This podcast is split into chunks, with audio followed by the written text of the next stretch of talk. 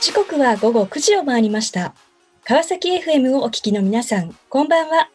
パーソナリティの森さやかです。本日205回目となります。森さやかの Life is a Journey。この番組では、毎回様々な分野で活躍されている方をお迎えし、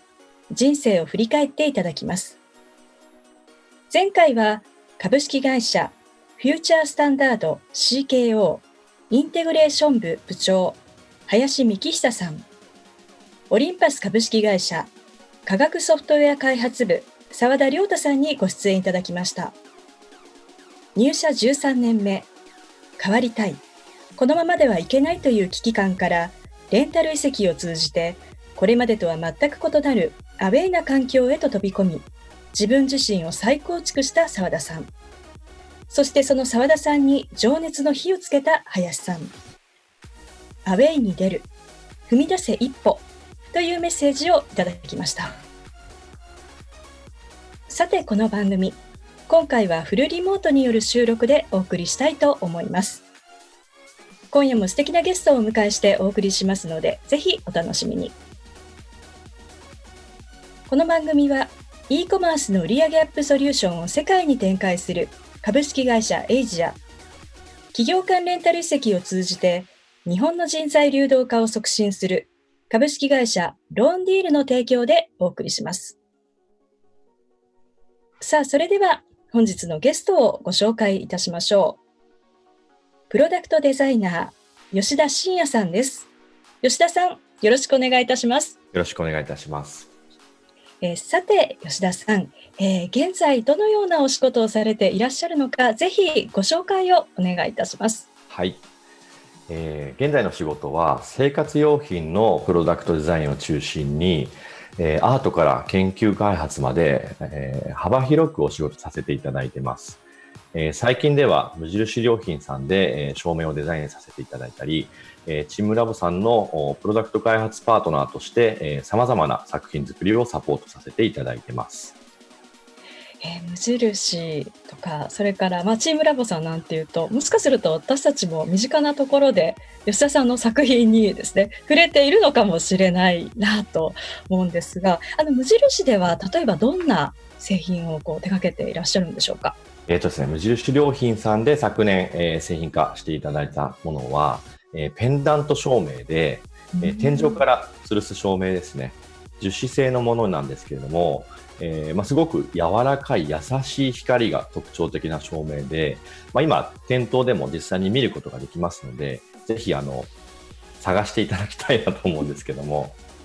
そうですね。もう今思わずちょっと走ってもね見に行きたいなというふうに思うくらいですが、さてあの吉田さんはですね、あのこれまでもあのいろいろなですねあの賞も受賞されてまして、あのグッドデザイン賞、それからあのエルデコのあのヤングジャパニーズデザインタレント2019。こういったあの賞など、まあ、数々あの受賞されております。さあ、そのような中でですね、実はちょっと昨年ある記事を目にしたんですが、なんとあの吉田さんは東京オリンピック、えーパラリンピックのメダルケースのデザインをされたそうですね。はい。これあの公募で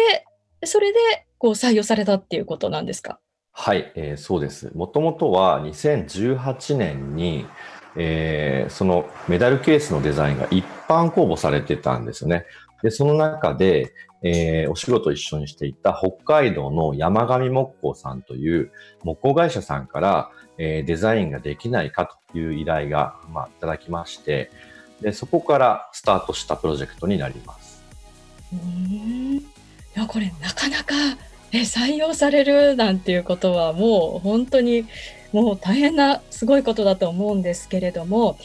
あのこのデザインにはこうどんなこうこだわりというものがあるんでしょうか？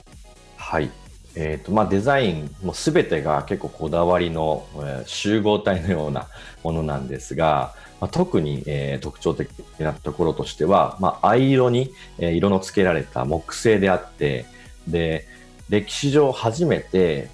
メダルケースがケースごと立てて、まあ、ディスプレイができるとただのケースではなくてそのまま飾ることができるというのが最も特徴的なところで、まあ、一番デザインとしても力を入れているところになります。じゃあ実際にメダルを入れてでそれをこう立ててなんかこうずっとそれを眺めることもできるということなんですね。はい、そうです。そしてあのなんとまああのオリンピックはまあ一応来年開催予定というふうに言われておりますが、あのちょっとこう特別なことも吉田さんにはあるそうですね。はい。えっ、ー、と、まあ、そのメダルケースのご縁でですね、千葉県の聖火ランナーとして、えー、走らせていただけることになっているので、まあ、ちょっと来年早く来ないかなというふうに楽しみに待っています。ですね、なんか聖火ランナーとして走る吉田さんを私もこうね、ぜひ見たいなというふうに思っております。さあ、えー、今回ですね、実はあのプロダクトデザイナーの方をこの番組でお迎えするのは実は初めてでして、あの一体ですね、はい、あのどのようなですね、まあ、ご職業で、そしてあのどうしてえー、この今のお仕事についていったのか、あのぜひいろいろ伺っていきたいなと思います。で、もともと、あの、吉田さんは、あの、こう、学生時代なんていうと、こう、どんな、こう、将来、こう、夢っていうのを、こう、お持ちだったんでしょうか？はい。えっ、ー、とですね、もともとは、その、デザイナーを志す前は自動車整備士という仕事をしてたんですけれども、うんその時は、あまあ、それに向かって、えー、学生生活ってのは特にあんまり何になりたいとかあんま考えてなくて、将来のことっていうのをあんまり意識したことがないまま、まあ、えー、大人になってしまって、で、たまたま、まあ、ものづくりというか手を動かして、何かこう形にするってことがすごく好きだったんですよね。でそれが身近な車ってものと結びついて、えー、まあ高校卒業して専門学校に通って、えー、まあ整備士になったというふうになります。整備士というとあのイメージですけれども、まあ、車の下にこう、ちょっとこう潜ってと言いましょうか、まあ、そこでこういろいろなこう修理をしたりこう直していくっていうそんなこうイメージですけれども吉田さんもやっぱりそういった形で。はい、もうまさにそんな感じです。もう毎日こうオイルまみれというか 汚れまみれになってつなぎを汚してですね、先輩にこう怒られまくるっていうような本当にいわゆる自動車整備士として働いてます。そのような中からこうどうしてですねこのプロダクトデザイナーというところにこうつながっていったんでしょうか？はい。えーとですね、自動車の部品が約2万点とか3万点というふうに言われているんですね。とにかく多くの部品がま使われているんですが、そのどの部品、どんな小さな部品一つ取ってみても、一切無駄がない形状なんですよね。で、究極の設計が全てに込められている。で、その設計された小さな一つ一つの部品を通して、えー、設計者の思想をこう感じたときに非常にまあ僕の金銭に触れまして、そこから設計者に憧れるようになって、えー、まあデザイナーを志すようになりました。うん部品ですか？はい。うん、それは何かそうパッとこう思ったなんか瞬間みたいなものがあったんですか？どうですかね、えっ、ー、と、瞬間があったか、ちょっとまだ、あの、はっきりとは覚えてないんですけど、日々ちょっとずつ感じてたんですよね。この部品は、なんでこんな形をしてるんだろうと、手に取った時に。で、それが理解できた時には、なるほどと。こんなことまで設計者の人考えてるんだ。すごいなと。それの積み重ねで、その設計者の存在っていうのが自分の中で非常にこうどんどん日に日に大きくなっていって憧れるようになったっていう感じ。さあ、えー、その後のお話とても気になります、えー、後半も引き続きお話を伺っていきたいと思いますがさてここでゲストの方の意外な一面を探ることを目的にこんな質問をさせていただきます。今吉田さんが興味関心を持っていることを教えてください。はいえーとまあ、今というよりはずっと気になっていることが1個あるんですけどちょっと唐突なんですけどもあの牛乳パックのデザインって皆さん お分かりになると思う想像していただきたいんですけれどもあのデザインって結構すごいんですよ。で改めて牛乳パックについて考える方ってほとんどいないと思うんですけれどもあれって、あの、まあ、紙でできてるのに液体がまず運べるし、四角形だから、ペットボトルよりも輸送時のロスがないですよね。空間のロスがない。で、紙でできてるんで、リサイクルもできると。まあ、すごい優秀なプロダクトじゃないですか。で、そんな完璧に思える牛乳パックのデザインも、実は、ま、皆さんが普段使っていて、最後こう、できたと思った瞬間から、実はパックの内側に 2cc ぐらい液体残ってるんですよね。で、それが全国、全世界、毎日その 2cc が積み重なったらとんでもない実は量になるんですよね。で、そのような一見全く意識しないもう完成形だと思い込んでいたプロダクトも実はまだアップデートできる余地があるんじゃないかっていうのがすごく気になっていてでここ数年あのハスの葉を応用したような超撥水の食品パッケージっていうのが開発されていて要は中にこう食べ物が残らないで全て使い切れるような商品が出てきてるんですね。で牛乳パックとか、まあ、あらゆるレトルト食品とか、そういったもののパッケージが全てそれになっていくと、年間とてつもない量のフードロスが防げるんじゃないのかなと。で、まあそういった見落としがちな、えー、完成形だと思われているものにも、ちょっとこう目を向けて、こう発明的に、えー、考え直すことができるようなデザイナーになりたいなというふうに普段から思ってるんですね。ありがとうございます。さあ、それではここで一曲お届けしましょう。ビリー・アイリッシュで My Future。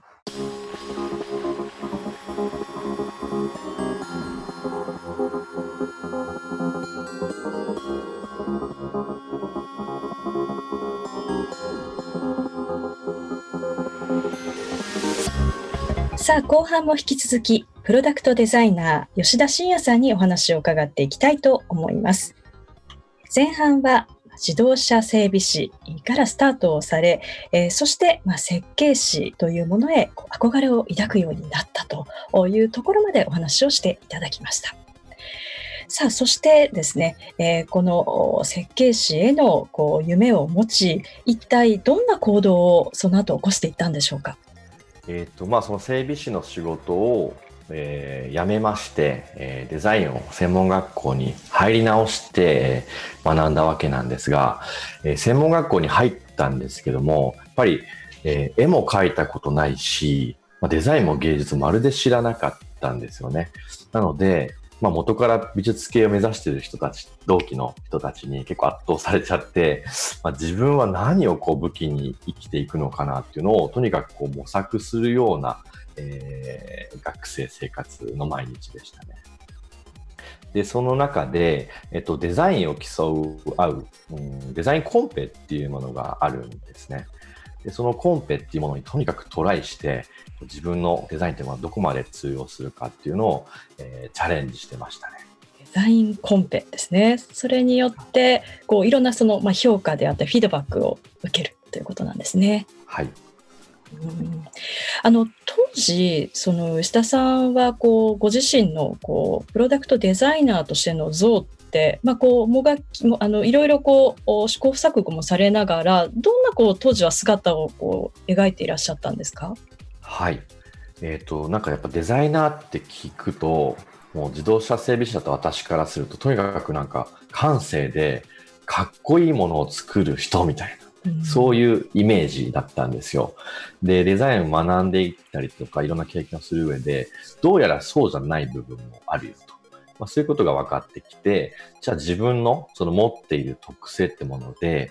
どういった、まあ、デザインができるのかなっていうのを、まあ、日々こう追求しながら、今に至るという感じですね。うん自分自身の特性とは何かですね。はい。ここを追い求めていたということなんですね。であの一般的にこのプロダクトデザイナーとなる方ってどんなふうにこうキャリアをこう積まれていくものなんでしょうか？はい。えーとまあ、デザイナーとして一人前になるためには一般的にはその美術系の学校卒業した後に、まあ、デザインセクションのある会社に就職して、まあ、仕事を通してえー、まあ、会社であるとか先輩からいろんなことを教わりながら一人前になっていくってことが普通だと思うんですけれども私の場合は、えっ、と、その専門学校卒業するときに、まあ、就職活動がなかなかうまくいかなかったので、まあ、もう追い込まれて、無謀にも知り合いの方と起業して、いきなり自分たちでやってみるって道を選びました。へえ、これあのどうやって最初のこうお客様でこうどんな風にしてこうお仕事ってこう得ていったんですか？はい。でいきなりやっぱり独立してもお客さん一人もいないんですよね。なので、全く仕事がなくて、まあ実際独立してから数年間ってあんまり仕事がなかったんですけれども、時間だけは結構いっぱいあったので、とにかく人に会いに行ったんですよね。で、いろんな人とのご縁を通して、まあ、身近な人から、これ、こんなことできないかみたいないただいた相談を、まあ、一つずつ丁寧にこう答えていったっていうやり方になります。これ人って言います？と、例えばどういう方々にこう、お会いしていくんですか、はい、例えばなんですけれども近所にある町工場みたいなところの社長さんであるとかものづくりの現場の方に、えー、よく会いに行ってましたね。うん。えじゃあもうこうアップ取ってといいますかもう飛び込みでっていう感じなんですか？えっと展示会とかで、えええ、あのお会いした方ですとか、まあ、後日そのアポを取って工場を見させてくださいと伺ったりとか。まあ、そういうものづくりの交流イベントみたいなものが、やっぱりこう SNS の登場によってかなり活性化した時期とちょうど重なりまして、はい、えー、とかなりいろんな人にこう気軽にアクセスして、まあ、会いに行けるっていう、その時代のおかげもあってすごく助かったなというふうに今では思ってます。じゃあそうしながら、こう一つ一つこう積み重ねていって、こう道を歩んできたということなんですね。はい。その中で吉田さんのこう分岐点となった出来事っていうのはどんなことだったんでしょうか？はい。えっ、ー、と、2015年頃からですね、海外のミラノサローネというですね、大きなデザインのイベントに出展を、まあ、チャレンジし始めてですね、えー、2019年ぐらいまで毎年自分の作品を展示してたんですけれども、やはりこう海外で展示することでよって、いろんなまあ世界中のまあ、デザイナーをはじめする一般の方までからこうフィードバックを得られたりとか、あとはまあ海外でそのものづくりをしている会社との出会いというものがあって、そこからかなりあの仕事っていうのは広がっていきました。えー、その時ってなんか吉田さんどんなお気持ちでしたか？やっぱりこう世界の人からフィードバックを得られるのっていうのはすごく面白くてでやっぱ国が違えば文化も違いますし全然その同じデザインに対する反応っていうのは違うんですよね。で共通なところもあるし全然違うところもあるしそのやっぱ両者を得られるっていうのは海外の展示会の一番の学びかなというふうに思います。この海外のやっぱり展示会に出ることも、これもやっぱりなかなか簡単には出られないわけですよね。そうですね。あの、まあ、主催者というか、オーガナイザーがいて、えー、その中で、こう、一定のクオリティを満たすといいますか、今までのデザインとか何を出すんですかっていうことに対して資料を提出して、でその審査が通ると、まあ、初めて出せると。で、その中で、えー、実際にまあ、仕事をしながら間の時間を作って制作をしてそれをまあミラノに持ってかなきゃいけないので、まあ、なかなか膨大なあの時間とお金とかけて出店するっていう感じになります。うん、それはあの独立されてからどのぐらいの時だったんですか、はい、そうですね。今の個人の屋号として独立した2012年から、まあ、2015年が一番初めてのあの海外のトライだったので、割と早くというかもうやってみたいからもうとにかくして死に物狂いで出したいなと思って、まあ、いろんな準備をしていろんな方に教えていただきながら、まあ、かなり長い時間かけて準備しましたね。プロダクトデザイナーというこの職業はあのいわゆるこのアートの世界のデザイナーとは、まあ、違うということですよね。であの、はい、この先ほどのあの牛乳パックのあのお話にもありましたけれどもこのやっぱりプロダクトデザイナーってこうどういうこう仕事なんでしょうか？はい、まあ、よく聞かれるんですよね、その質問。はい。プロダクトデザイナーって何ですかみたいな。で、プロダクトデザイナーの職能って多分特別なことっていうよりは、そのやり方がすごく特殊なことであって、その何か困ってることをなんで困ってるのかって原因を究明して、じゃあどうしたらいいのかっていうのを考えて、一個ずつ作って試していって、製品にしていく。それって割とごく普通の流れというか、特別なことをしてるわけじゃないんですよね。とにかくこう丁寧に丁寧に一つ一つ何かものに対して向き合っていくことというか、まあ普段やり過ごしてしまっているようなことに、まあ目を向けて、え、完成されたような思われたプロダクトに関しても何かまだアップデートできるんじゃないかなっていうふうに考えていくことっていうのがプロダクトデザイナーの職能かな、職業かなというふうに思います。なんかそういうこう立ち止まってこうこう、まあ、物事をこう疑って見てみるみたいなところで言いますともともと吉田さんその専門学校の頃っていうのはその、まあ、感性とかあのそういったところにそのデザイナーとしてのこう姿みたいなことを思っていらっしゃったっていうふうにおっしゃってましたけれども、はい、あの今おっしゃっていただいたようなその職能としての考え方みたいなところにこう考え方が変わった何かきっかけってあったんでしょうか？はい、えーと、出来事としてのきっかけは多分なかったようにあの記憶してるんですが、うん、やっぱり日々その、ね、最初はかっこいいものなんか世の中をあっと言わせるすごいものを作ってやろうみたいに意気込んでいろんなものを作ったりもしたんですけど、まあ、いろんな、まあ、あの先生であるとかいろんな方から、ね、その作品に対してフィードバックをもらって、えー、成長していくにつれてやっぱりそれじゃないなと。デザインっていうのは、えー、そもそもがかっこいいものを作るっていうのは最終的にかっこよければもちろんいいんですけどもかっこいいものを作ることとはまた別でとにかく丁寧に丁寧にこう作り込んでいくとか研究してアウトプットしていくってことにかなり近いんだなと。まあ、作品のフィードバックを通してそれに徐々に気づいていったっていう感じだと思います。あの今こうコロナというこう混沌としたですねこの世の中に、まなってきていますけれどもあのそういった中でですねこのプロダクトデザイナーのこう役割といいましょうかあのそういったところは、はい、あの吉田さんはどんなふうにこう考えていらっしゃいますか？はいえーまあ、コロナの発生したことで、まあ、あらゆる仕組みだったりとかシステムがこう破綻してしまったじゃないですか。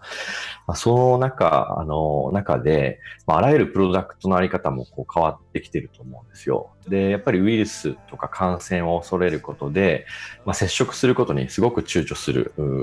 時代になっているので、その接触面となるインターフェースっていうものは、もうあらゆるものがこうデザインの更新が必要なんじゃないかなと思っていて、まあ、今こそがそのもののあるべき姿に、まあ、整えていくデザイナーっていうのが一番出番なんじゃないかなというふうに今考えています。さあ、この番組ではゲストの皆さんに必ずお聞きしている質問があります。吉田さんにもお伺いさせていただきます。これから自分の夢を実現しようと考えている方々へ背中を押すメッセージをお願いいたします。はい。えっ、ー、とですね、やっぱり人や物とかことに対する、まあ、全ての出会いを大事にしていただきたいなというふうに僕は思います。で僕自身がそうだったんですが、えー、まあ、出会った方とすぐにこう仕事になったりとか形になるってことなかなかなくて、でも不思議なことで、なんか10年後にいきなり繋がったりとか、いつ繋がって、えー、その意味をなすかってわからないと思うんですよね。なので、まあ、結果が出ないからすぐにこう忘れてしまう、あのー、ってことじゃなくて、一つ一つをちゃんと覚えておいて、えー、気に留めておいて、そのいつか繋がる瞬間のために意識しておく。まあ、そのあらゆることに対する出会いに、えー、まあ、レアを大切にするってことはすごく重要なんじゃないかなというふうに僕は思います。素敵なメッセージをありがとうございました。ということで本日は改めましてプロダクトデザイナー吉田真也さんにご登場いただきました。吉田さんありがとうございました。ありがとうございました。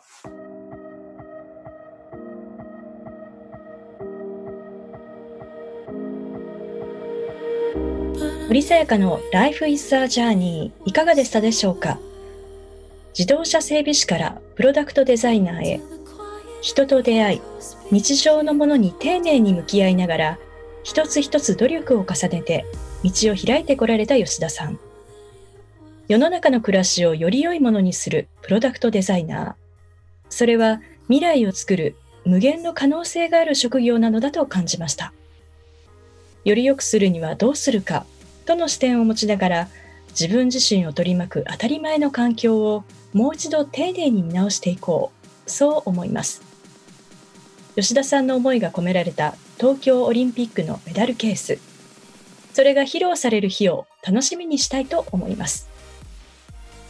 次回はどんな素敵なゲストの方が来てくださるでしょうか。来週もまたこの時間にお会いしましょう。今日も一日お疲れ様でした。おやすみなさい。